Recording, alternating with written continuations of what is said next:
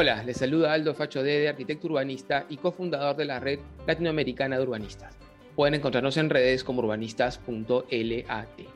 Ciudades que Inspiran es una iniciativa conjunta entre la red de urbanistas y el Comité de Lectura, desde donde analizaremos diversos temas que impactan en la forma como habitamos, gestionamos nuestras ciudades y territorios. Este es el sexto y último episodio de la séptima temporada del podcast que hemos preparado en colaboración con la plataforma de opinión Hacer Perú en el marco de las elecciones municipales y con el objetivo de poder analizar la importancia de los gobiernos locales en la concreción de las políticas públicas nacionales. Hoy conversaremos con Solángel Fernández Huanqui sobre los grandes retos en materia de planificación urbana y el transporte que enfrentan nuestras ciudades. Solángel fue ministra de Vivienda, Construcción y Saneamiento entre diciembre del 2020 y julio de 2021. Durante su gestión se publicó la Ley de Desarrollo Urbano Sostenible, quizás el instrumento más importante en materia de urbanismo que se haya promulgado en este siglo. Fue coordinadora técnica del Plan Metropolitano del Callao al 2040, gerente de innovación urbana de la Municipalidad de San Borja y jefa de la Oficina de Planeamiento Urbano de la Municipalidad de San Isidro. Dirigió los proyectos urbanos integrales de Huaycán en el sitio de Atevitarte y José Galvez, Nuevo Milenio, en Villa María del Triunfo. Estudió arquitectura en la Universidad de Ingeniería y las maestrías de diseño urbano en la Universidad de Oxford Brooks y economía urbana en la de Cambridge. Hola Sol, Gracias por acompañarnos en esta temporada que hemos diseñado para poder comprender cómo se vinculan las políticas nacionales con las locales. He dejado nuestra conversación para el final por dos razones. Primero, porque empezaste tu carrera como proyectista y servidora pública en gobiernos locales para luego ser ministra de Vivienda. Y segundo, porque la planificación es una de las competencias más importantes de las municipalidades en la que mantienen autonomía y que atraviesa los diversos componentes asociados al mejor desarrollo de las ciudades y la vida de sus habitantes. Ese paso por los diferentes niveles de gobierno te ha permitido ver cuáles son las principales fortalezas y debilidades de la gestión municipal en materia de planificación y gestión del suelo y cuáles podrían ser las oportunidades a gestionar a partir de las competencias o programas promovidos por el Ejecutivo, en particular por el Ministerio de Vivienda y de Transporte. Empecemos por allí. Muchas gracias, Aldo, por invitarme a participar de este episodio del podcast. Em, efectivamente, existen em, oportunidades muy importantes para el desarrollo de las ciudades. Por ejemplo, los municipios tienen importantes competencias para la gestión local, para la administración del desarrollo urbano. Sin embargo, la mayoría de ellos no planifican a futuro, sino que se dedican a atender el día a día. Tenemos, eh, según los datos, que solo el 13% de las ciudades peruanas cuenta con un plan urbano aprobado. Como consecuencia de esta deficiente planificación, pues en los últimos 20 años las ciudades del Perú han crecido en un 39%, del cual 93% es informal. Esto de un último estudio desarrollado por GRADE. Para poder planificar de manera sostenible, eh, los municipios encuentran diversas limitaciones, entre ellas limitaciones presupuestales o de capacidad técnica, pero sobre todo de voluntad política para tomar las decisiones correctas en el ordenamiento territorial. En este sentido, el gobierno central debe involucrarse y trabajar de manera conjunta con los municipios. Por ejemplo, el Ministerio de Vivienda tiene competencias para impulsar el desarrollo de las ciudades, y diversos programas para poder llevar este beneficio hacia eh, todos los extremos del país. Por ejemplo, eh, tenemos el, programas relacionados con intervenciones en el espacio público, como el, el programa de mejoramiento integral de barrios, que se trabaja de la mano con los municipios para poder desarrollar mejoras en la infraestructura, por ejemplo, en pistas, veredas, iluminación, en las zonas que no cuentan con este beneficio. También están programas como el Programa Nacional de Vivienda Rural, que busca atender a población en vulnerabilidad, por ejemplo, en las zonas altoandinas, que tienen que enfrentar heladas o friaje, y em, en coordinación con los municipios se gestionan estos eh, proyectos que llevan las viviendas bioclimáticas para poder atender a las familias en vulnerabilidad. También hay diversos programas de saneamiento, saneamiento urbano y saneamiento rural, en donde se busca eh, cerrar la brecha de acceso al agua, eh, al agua potable, al agua limpia para eh, todos los ciudadanos y ciudadanas. Todos estos programas generan una diversa cantidad de proyectos que implican la necesidad de trabajar de manera conjunta. a los tres niveles de gobierno para poder desarrollarlos e implementarlos de manera eficiente. Y también para poder planificar cuáles son los proyectos que se deben seguir desarrollando para atender las necesidades de los ciudadanos. Gracias, Sol. Qué interesante lo que mencionas, porque creo que ayudas a aclarar el rol del Ministerio de Vivienda en el desarrollo de las ciudades y en general del territorio, porque como tú bien has dicho, no solamente se encarga de, los centros urbanos, sino también de del territorio rural. Creo que ese es un, componente importante que el Ministerio de Vivienda atiende y que no siempre está visibilizado dentro de las acciones o políticas promovidas por algunos eh, ministros o algunas gestiones. Y eh, has mencionado la importancia de la planificación para poder justamente implementar estos programas y proyectos. el Ministerio tiene recursos, tiene programas, tiene equipos técnicos calificados para poder asistir y acompañar. La realidad es que si los municipios no tienen claro qué necesitan, no, no hay manera de poderlos asistir.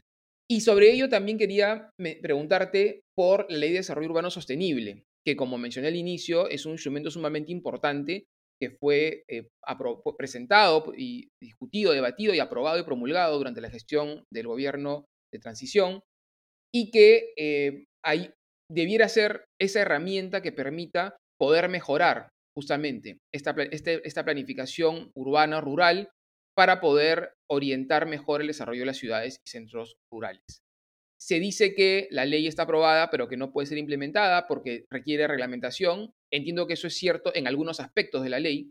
Hay aspectos que demandan reglamentación y, bueno, a un año casi de, este gobierno y, con, siendo vivienda el sector donde no ha habido cambios realmente a nivel eh, ministro y ha habido muy poco cambio a nivel de viceministros y funcionarios, deberíamos estar esperando ya pronto esa reglamentación que es tan importante. Pero a su vez, Sol Ángel, existen componentes de la ley que no necesitan reglamentación, porque en el fondo son, han ordenado la, legislación nacional en materia de planificación y han generado herramientas que ya pueden ser implementadas por los gobiernos locales para poder diseñar sus ordenanzas, programas y políticas. Háblanos, por favor, un poco sobre eso.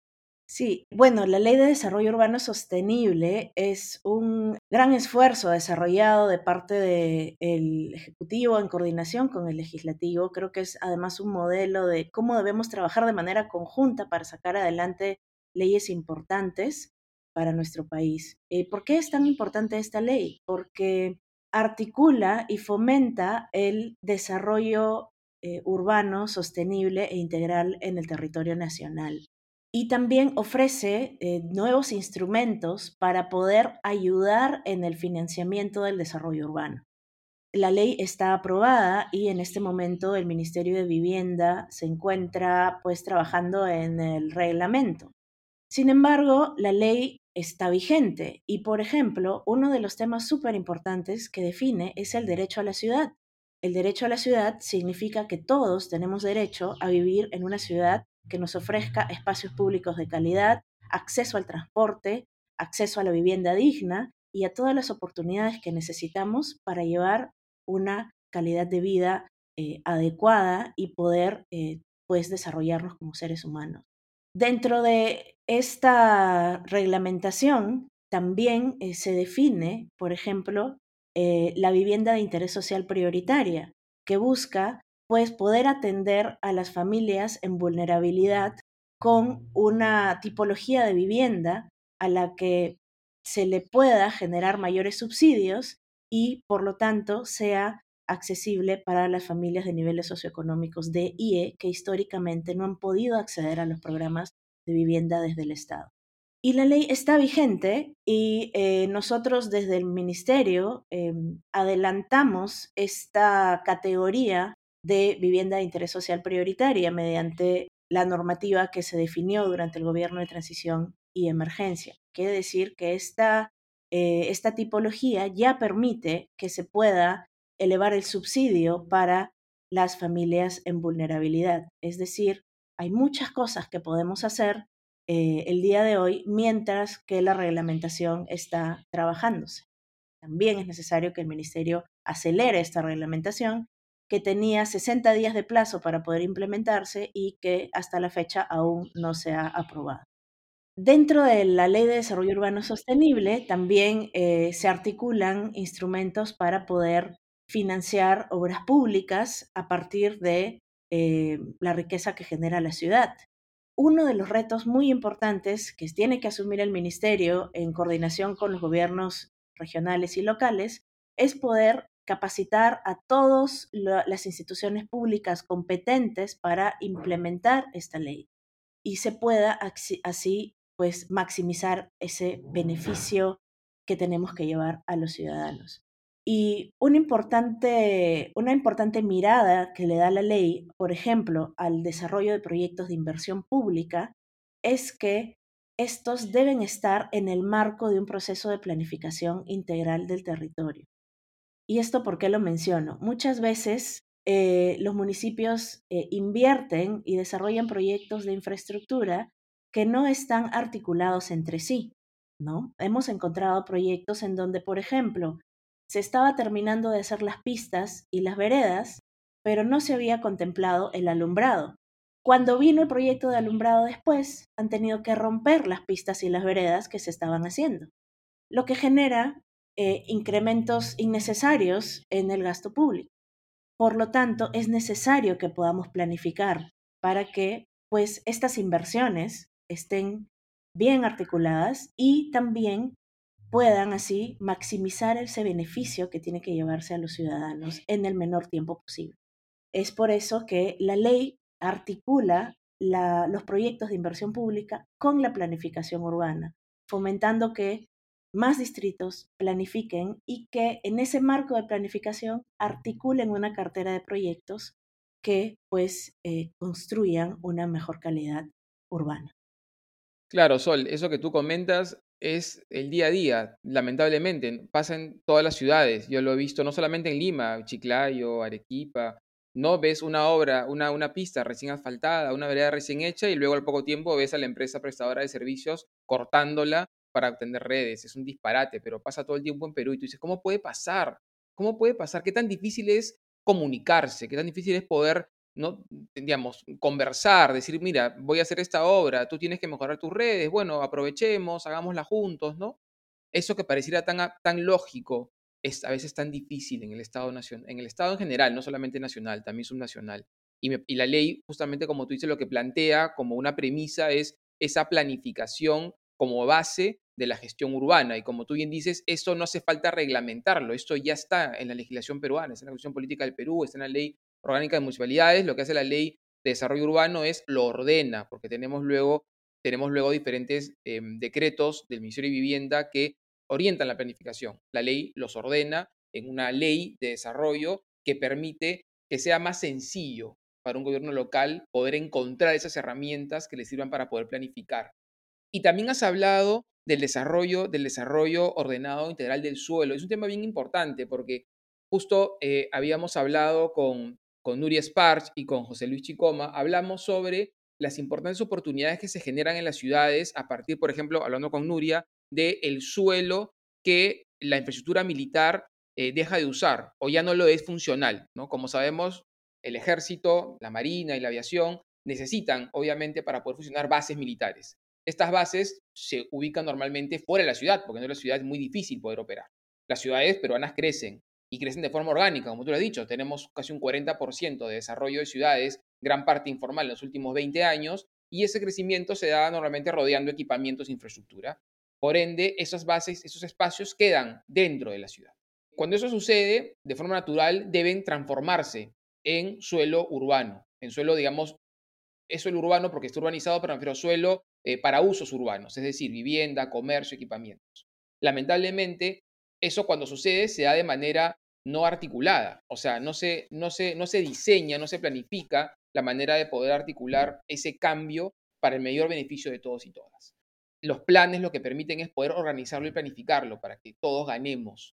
Ahí hay una oportunidad clarísima de generar, por ejemplo, bien interés social, de generar eh, colegios, hospitales, servicios, ¿no? Se desaprovecha porque no se piensa. Ahí hay un tema importante. Igual pasa con la industria, que hablaba con José Luis. Cuando la industria deja de ser funcional en el espacio en el que está, porque la ciudad la rodea, migra a espacios más eficientes para el desarrollo industrial. Ese suelo se libera. ¿Y, cómo, cómo se transforma? No es solamente un cambio de zonificación, es un cambio de gestión del suelo, de estructura urbana, necesitas nuevas calles, avenidas y demás. Hay que planificarlo. El rol de la ciudad planificarlo. Y también, como tú dices, hablaste de financiamiento cuando hablamos con Tony Alba, con María Antonieta, también hablamos de financiamiento, cómo se financia el bienestar de las ciudades. Ahí ella habló y hizo desde en el tema del catastro, ¿no? como la fuente de financiamiento principal, pero también hay otras maneras de, financiar y ahí tú misma has dicho que la ley habilita una serie de herramientas que algunas deben ser reglamentadas, otras no, porque ya están en la legislación peruana desde, desde, que se cambió la constitución política del 93. Sí, efectivamente, Aldo. Entonces, si partimos de que todos los ciudadanos y ciudadanas tenemos derecho a una ciudad de calidad, entonces es tarea del Estado y las instituciones públicas competentes acercar los servicios a las zonas en donde viven las personas.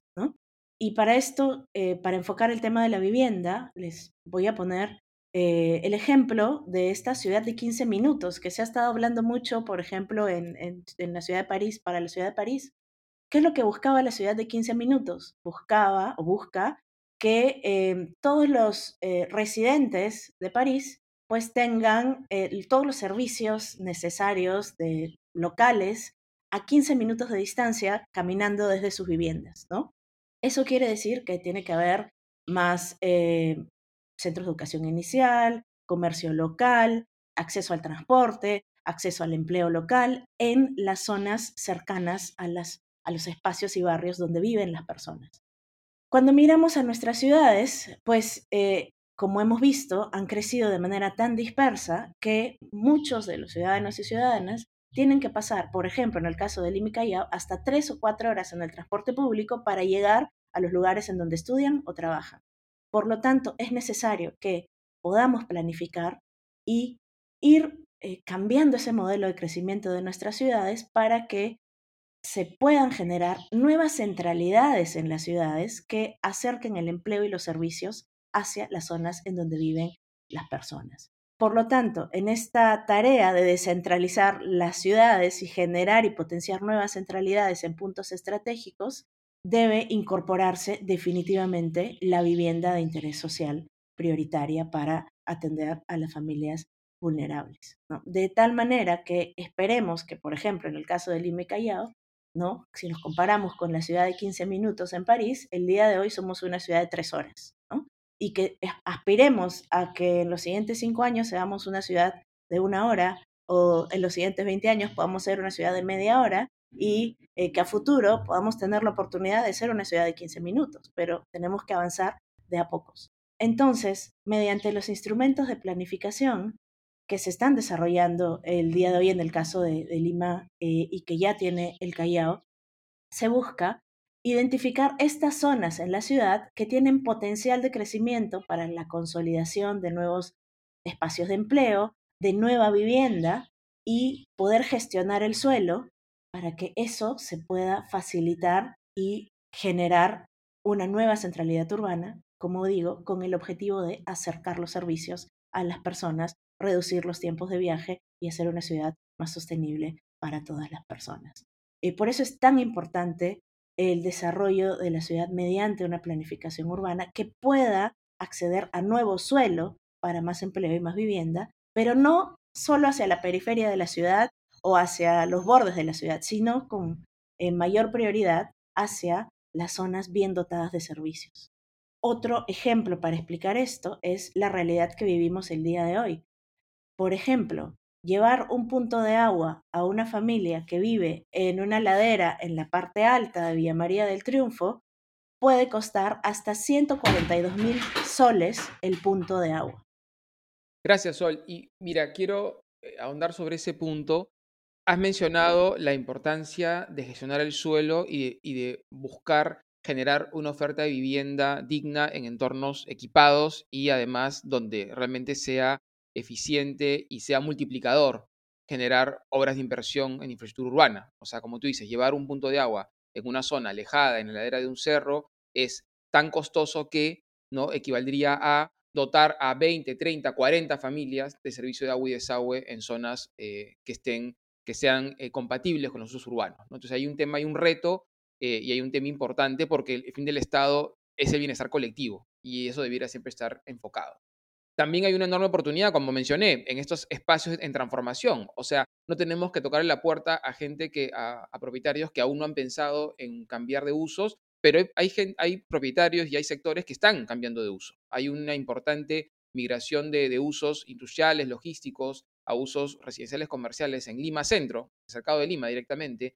en Atevitarte, en San Juan, que están pidiendo cambio de zonificación eh, a usos eh, comerciales o residenciales. Y eso son oportunidades para poder aprovechar y poder justamente buscar eh, generar un equilibrio, un ganar-ganar. O sea, tú puedes cambiar el uso de tu suelo, pero tú generas vivienda interés social, generas equipamiento, generas espacios públicos, parques y demás. O sea, es parte del rol del municipio. Pero también hay un tema que has mencionado que es cómo generar vivienda en zonas eh, ya bien equipadas, ¿no? Y ahí hay un tema que sigue siendo muy polémico. San Isidro presentó una demanda competencial contra el Ministerio de Vivienda por el Decreto Supremo 010-2018, que justamente promueve la vivienda de interés social desde la mayor densificación del suelo. Entonces San Isidro decía, bueno, esa es una competencia de la metrópoli, no debiera el Ministerio de Vivienda intervenir en la planificación metropolitana el tribunal falló a favor de vivienda, que es el ente rector, o sea, digamos, diciendo, no, acá vivienda tiene eh, la autoridad y la autonomía de poder eh, planificar y poder, digamos, diseñar la normativa nacional. Pero hay un, hay un tema que sí, digamos, siguió, siguió girando, ¿no? O sea, que es, está bien, si vivienda determina que se puede sobredensificar o que yo puedo incrementar la densidad de ciertos predios, ciertos, no, ciertos, ciertas zonas de, de las ciudades para generar bien interés social, ¿cómo vivienda garantiza que las familias que ya viven en esos entornos no se vean afectados por este incremento de densidad, o sea que el agua, el desagüe, electricidad, pistas, veredas, parques, colegios, ¿no es cierto?, postas médicas, puedan seguir sirviéndoles si van a duplicar o van a incrementarse la población y a su vez cómo garantiza que esas nuevas familias que van a sumarse, incrementando de forma, digamos, eh, voy a decir, no orgánica la densidad, ¿no es cierto?, con estos picos de densidad, tengan también ese entorno que garantice su bienestar. Bueno, parte del problema surge porque no trabajamos de manera conjunta. Creo que es muy importante que tengamos una eh, gobernanza eficiente en nuestras ciudades. Eh, en este caso, ya que el, tema que surge es en Lima Metropolitana, con el liderazgo del alcalde metropolitano y en coordinación con los alcaldes distritales, se planifique de manera conjunta, ¿no? Se tienen que definir en qué zonas se van a generar esas nuevas centralidades para el desarrollo de vivienda de interés social, protegiendo las zonas que tienen valor patrimonial, protegiendo las zonas que tienen pues valor em, de protección ambiental, ¿no? Eh, pero sí intensificando el desarrollo en aquellos espacios que están pues eh, hacia avenidas metropolitanas amplias, ¿no? Con buen acceso al transporte público, en donde podemos hacer mayor vivienda de interés, sobre todo vivienda de interés social o vivienda en general para poder atender la creciente necesidad de los ciudadanos. Y esa, esa tarea de planificación también involucra a las empresas prestadoras de servicios, que tienen que alinear también su programación y desarrollo y mantenimiento de la infraestructura para asegurar que estos nuevos, estas nuevas centralidades de vivienda van a contar con un adecuado servicio de agua, de transporte, de limpieza y todo lo que se necesita. El gran beneficio también de densificar es que podemos juntos pagar por mejores servicios y aportar al financiamiento sostenible de las ciudades. Claro, Sol, como, como mencionas, es un tema, y además lo vienes mencionando de forma recurrente, es un tema de trabajo coordinado y conjunto. O sea, es más, la última modificatoria del decreto supremo dice que los gobiernos provinciales deberán generar su reglamentación eh, ad hoc para cada ciudad y en ese proceso de reglamentación tiene que estar la coordinación con el ministerio para decir, bueno, yo considero que aquí se debe poder densificar, entonces, ¿no es cierto? Veamos los recursos, veamos los proyectos para poder mejorar mi red de agua y desagüe, para poder generar más infraestructura eh, ecológica, verde, para poder generar un equipamiento urbano que me hace falta, un parque, lo que fuera, o para generar, como dices también transporte público masivo de calidad que garantice el buen acceso de las personas. Y aquí quiero conectar con el siguiente tema que quería ver contigo, el tema de transporte, el tema de transporte en Lima, que es uno de los principales problemas que nos aquejan a los limeños y en el Perú en general es un problema transversal, o sea, mueren decenas de personas, lamentablemente, este, no voy a decir diariamente, pero sí semanal, mensualmente, en las vías nacionales, producto de la pésima manera como nos movemos en el Perú. O sea, hemos ido, hemos ido pasando de, buses a, combi, a coasters, a combis, a taxis colectivos y a motos colectivos. O sea, en vez de mejorar y hacer más eficiente el transporte de las personas, lo, vamos, lo seguimos atomizando, fraccionando, reduciendo y acabamos moviéndonos de las maneras más ineficientes y más caóticas. Entonces tenemos un problema clave y, justamente por esto se creó la ATU, ¿no? O sea, ante, ante el fracaso, digamos, o, digamos, sí, el fracaso, digamos, de la reforma de transporte que promovió Villarán y que, que no continuó, que no continuó, entonces ante, ante esta frustración, más que fracaso, ¿no? De la ciudadanía, decir, oye, esto parece que no se puede hacer. Entonces se, decidió crear una, autoridad autónoma que pueda realmente eh, resolver estos, estos este, atascamientos, esta falta de visión política, esta falta de voluntad o falta de coordinación y pueda generar esta reforma. Bueno, han pasado cuatro años y seguimos igual o peor. Entonces, pareciera que el problema no era tanto tener esta supuesta autonomía de autoridad, sino era un tema más de personas, de gestores, como dices tú, de, coordinación, de ponerse de acuerdo, ¿no? ¿Hay futuro, Sol? ¿Y, qué podría hacer un, el alcalde metropolitano? Porque la ATU, como corresponde, digamos, le ha, retirado las competencias en cuanto a transporte público y esto realmente ha generado un problema de gestión importante, como tú también decías, inclusive manejo ciclovías, todo lo que es movilidad urbana, lo concentra la ATU y Lima ahora se ha quedado con muy pocas competencias. Bueno, todas las ciudades pueden cambiar, no hay ciudad que no pueda cambiar, todas las ciudades pueden mejorar en beneficio de las personas y es urgente, prioritario, humanizar el transporte público. Tenemos derecho a movilizarnos de una manera segura y eficiente y a vivir en ciudades saludables y económicamente viables y para esto el transporte es clave. Como mencionas, en el Perú pues son más de 14.000 muertes por accidentes de tránsito en los últimos cinco años 270.000 personas las que han quedado en discapacidad en los últimos cinco años por incidencias en el transporte. Vemos el día de hoy, pues, que la reforma no avanza, eh, que se atienden demandas particulares por encima del derecho a los ciudadanos de vivir seguros y saludables. Y en, esta, y en este marco, pues la ATU, en el caso de, de Lima y Callao, tiene un gran reto de demostrarle a los ciudadanos que pues hay avances en esta reforma.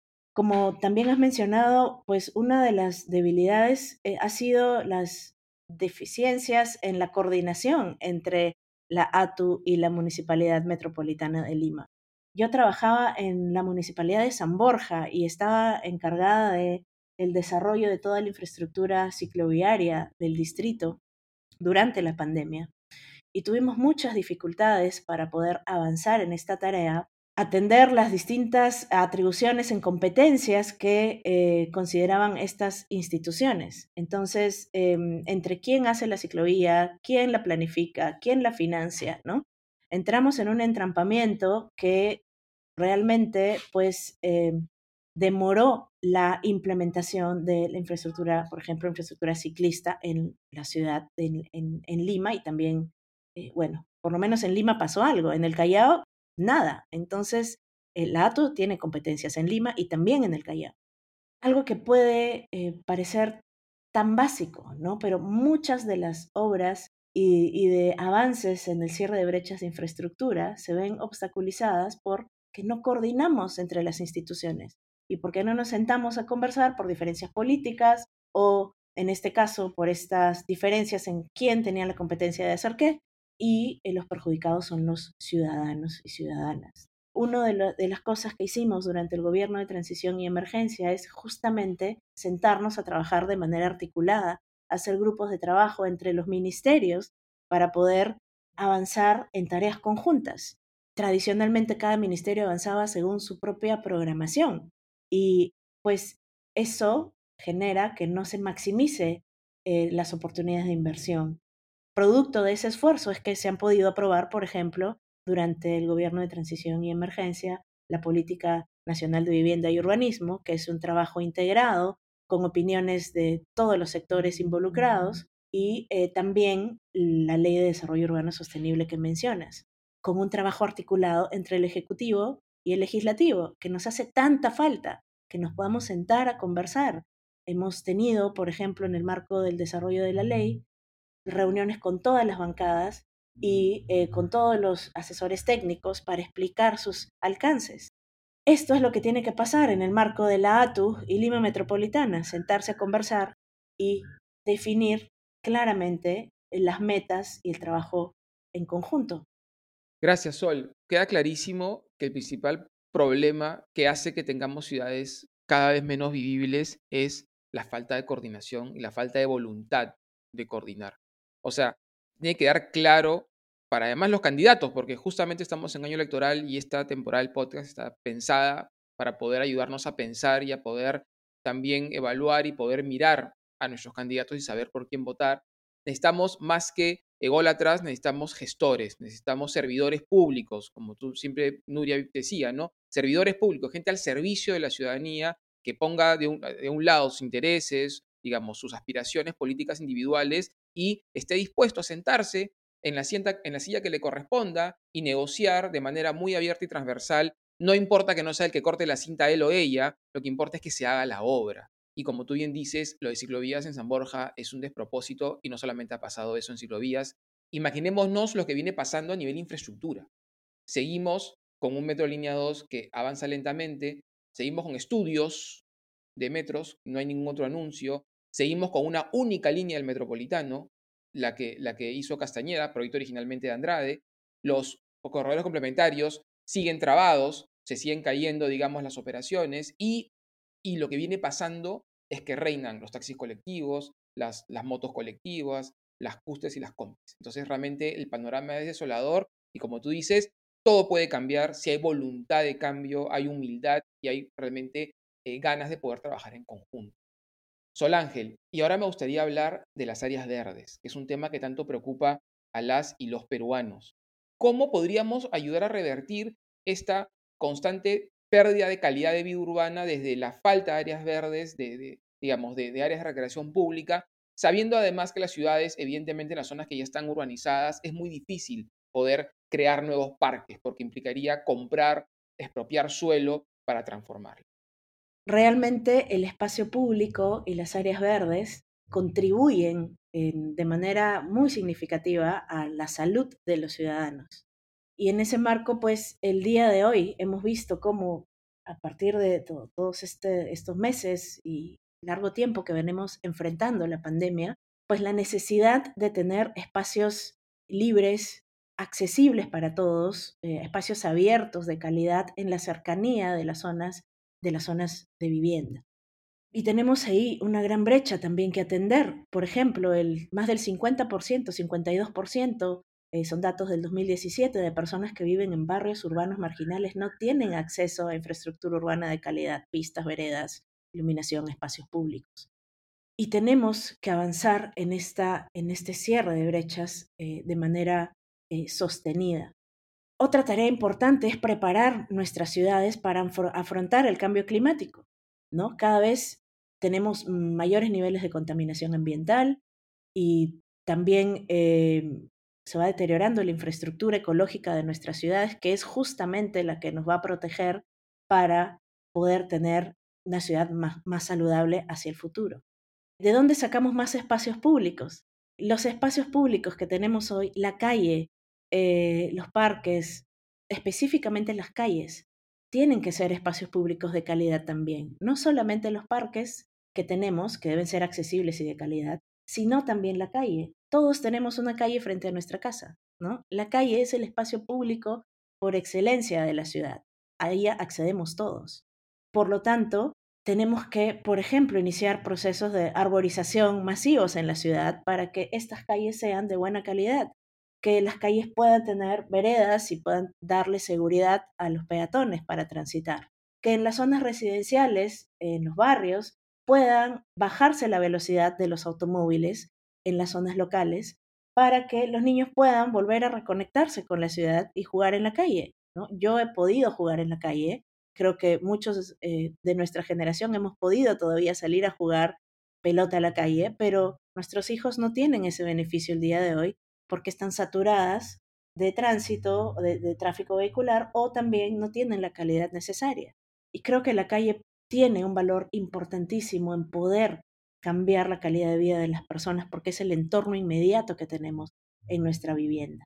Y para poder mejorar nuestras calles, eh, parques y otros espacios públicos a los que podemos, debemos acceder, podemos empezar con intervenciones de muy bajo costo, mientras se van generando los grandes presupuestos para hacer obras de mayor importancia. Un ejemplo es eh, lo que llamamos esta estrategia de urbanismo táctico. ¿A qué se refiere? A que identificamos espacios que están deteriorados en los barrios y mediante intervenciones muy rápidas, por ejemplo, eh, a través de usar pintura de tránsito, eh, elementos de seguridad que le llamamos volardos, que son los que separan las ciclovías, o conos, por ejemplo, podemos ir ganando el espacio público que necesitan las personas, mientras que se van gestionando los presupuestos de mayor envergadura para ya consolidar estas intervenciones. Esto lo hemos hecho, un ejemplo que les puedo poner acerca de cómo recuperar más espacio público, lo desarrollamos en la pandemia, en donde el Ministerio eh, de Vivienda elaboró la Estrategia Nacional de Espacios Públicos eh, ante el COVID-19. Elaboramos cuatro guías para que los municipios puedan transformar rápidamente sus espacios públicos y en este caso beneficiar eh, también la economía local. En estas guías, por ejemplo, se explicaba cómo se pueden sacar, cómo los restaurantes pueden sacar mesas a la calle para que puedan seguir operando, para que la gente pueda consumir con aire libre y, reducir el contagio ante el COVID-19. También equipamientos culturales o de eh, atención social que puedan ocupar el espacio público, pero sin obstaculizar el eh, pase peatonal Producto de esta estrategia se capacitaron a más de 250, se capacitó a más de 250 municipios a nivel nacional y se elaboraron en los eh, seis meses que eh, se impulsó esta estrategia, se implementaron más de 185 proyectos piloto, espacios piloto de recuperación de espacios públicos. Gracias, Sol. Ha sido muy clara tu, explicación. O sea, la calle es el espacio público por excelencia cuando decimos, es que tengo un parque a 5 o 10 cuadras, sí, pero tengo la calle a pie de mi casa. La calle es el primer espacio público, el espacio público por excelencia. Lo que pasa es que estamos acostumbrados a que sea entregado a los autos. Cerca del 70% del espacio público vial es entregado a los autos. Las veredas miden a veces con suerte metro 20, si es que miden metro 20 y están interrumpidas por postes de todo tipo de rampas y cualquier tipo. Ojalá rampas, escaleras, cambios de nivel que hacen muy difícil podernos mover. Pero si nosotros repensamos la calle a partir de las personas, repensamos el flujo de vehículos para que sea más eficiente y nos deje espacio para las personas, podemos tener maravillosos parques lineales en nuestras ciudades. Veredas amplias, con árboles, con también bancas, para que nuestros niños, nosotros mismos, los adultos mayores, puedan salir, puedan como antes, como era en los, antiguos barrios, en las, y todavía pasa en unas ciudades del Perú, la gente salga a la calle a conversar, pueda juntarse, los jóvenes también se reúnan es el espacio público por excelencia. Ahí está el gran potencial de las ciudades para generar esas áreas verdes, hablemos de árboles, esas copas de árboles que necesitamos para poder vivir mejor, mejorar la, calidad de vida urbana y esa es gestión netamente municipal, inclusive digital, ni siquiera metropolitana. Sol, para finalizar me gustaría hacerte dos preguntas que he hecho a mis otros entrevistados y que en ti me gustaría darle ese cierre, digamos, ese enfoque urbanístico. ¿Qué le recomendarías al siguiente alcalde de Lima para sus primeros 100 días de gobierno y cuáles crees que deberían ser los atributos principales que deberíamos buscar en las y los candidatos a las alcaldías de nuestras ciudades o distritos? Bueno, primeros 100 días. Creo que ah, ah, recomendaría una estrategia rápida de recuperación de espacios públicos, que puedan los ciudadanos ver rápidamente el resultado en la calle, en su día a día, Identificar, por ejemplo, cuáles son los puntos más peligrosos de la ciudad y hacer mediante estas estrategias de intervenciones rápidas que mejoren la, circulación peatonal y el, espacio público en general en estos espacios. Eso podría llevar rápidamente a los ciudadanos el beneficio, es un ejemplo de cómo llevar beneficio en el marco de, de una estrategia rápida de 100 días. Esto también es importante porque tenemos que recuperar eh, la confianza de las personas, ¿no? Mm, hay mucha desconfianza en las instituciones públicas y se necesita mostrar resultados rápidos. ¿Cuál sería el perfil, los atributos principales de, de nuestro nuevo o nueva alcaldesa? Creo que necesita ser práctico para gobernar, necesita hacer que las cosas sucedan, ser estratégico, trabajar a corto, mediano y largo plazo. Eh, no distraerse mucho en discusiones interminables, sino rápidamente poner las cosas en beneficio de las personas. Debe también mantenerse cercano a los ciudadanos, mantener, eh, fomentar la participación activa de la ciudadanía en los procesos de planificación, en el conocimiento de las obras que se tienen que hacer en las ciudades para poder tener el, sin el apoyo ciudadano, no van a poder avanzar en ninguna de las acciones que quieran hacer. Por lo tanto, es necesario estar del lado de los ciudadanos para poder atender los problemas que enfrentan día a día.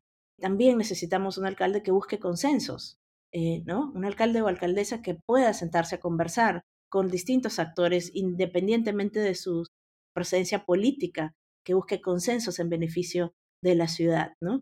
Y que sobre todo en el marco de eh, la crisis que vivimos hoy priorice la salud de los ciudadanos en todos sus extremos, que busque recuperar el medio ambiente, aire limpio, espacios públicos de calidad y eh, gestión de riesgos de desastres, eh, por ejemplo. Y para terminar, que sea un modelo a seguir, que sea una inspiración para los ciudadanos y ciudadanas. No, no puede un alcalde decirte cumple con tus impuestos si él mismo no los paga. No puede un alcalde decirte tras, trasládate de manera más sostenible si él eh, usa dos o tres autos. Entonces tiene que ser un modelo que inspire a los ciudadanos a poder tener eh, un estilo de vida más sostenible y que eh, pues realmente pueda recuperar esta confianza en las instituciones. Muchas gracias, Sol. Ha sido bastante clara. Destaco palabras claves de tu, de tu, de tu cierre y en general de la entrevista. Servidor público primero que nada, alguien que está al servicio de la ciudadanía, que va a ocupar un puesto público para servir, no para, no para su beneficio individual ni, ni para buscar crecer en su carrera política, es un servidor.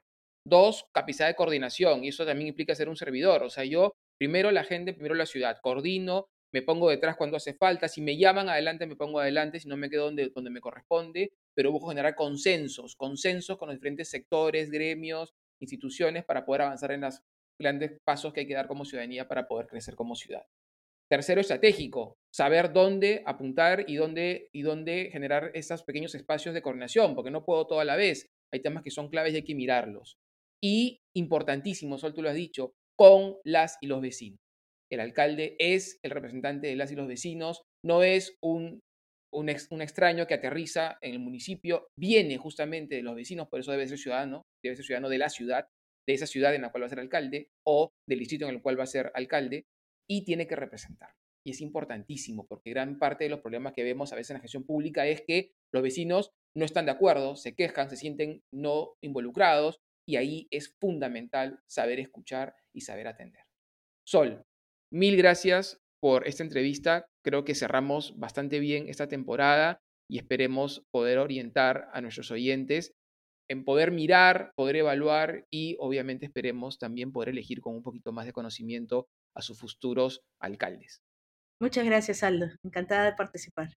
Gracias, Sol. Por mi parte, me despido hasta un nuevo episodio de Ciudades que Inspiran. Muchas gracias por escucharnos.